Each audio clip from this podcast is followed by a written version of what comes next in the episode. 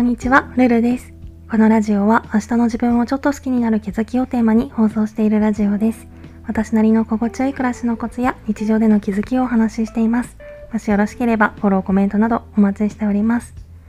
ということで今回はとうとう今週の木曜日2月17日に私の書籍繊細ミニマリストのゆるっと気持ちいい暮らしが発売日を迎えるので今回はその中身の紹介をしようかなと思います。少し前に実物が届いたんですけど、この本は5章構成で、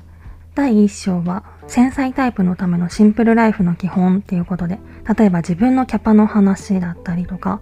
ルーティン化の話だったりとか、繊細な気質を持つ人のためのシンプルライフ入門みたいな、そういうイメージで作成していて、で、第2章は部屋作りの具体的な方法ですね。ライフオーガナイザーという資格の取得時に学んだことを活かしながら、片付けの具体的な流れとか、あとは物の手放し基準のことだったりとか、物をどこに置くといいのかみたいな、そんな話をしています。あとは家具選びとかの考え方とかもお伝えしていますね。第3章はストレスがなくなる生活習慣の作り方っていうことで、毎日の家事をできるだけストレスフリーにこなすコツだったりとか、あとはルーティンの具体的な作り方のことだったりとか、そういうことをまとめています。そして第4章はミニマルな人間関係の築き方っていうことで、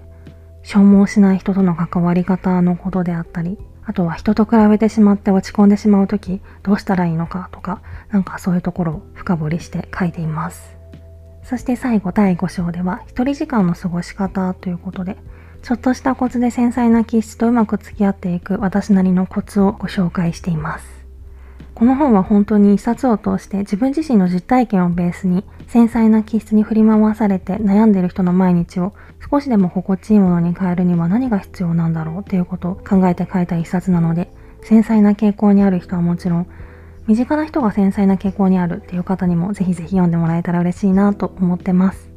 詳しい目次の内容は私のインスタの投稿に載せているので、もしよかったら合わせてご覧ください。リンク貼っておきますね。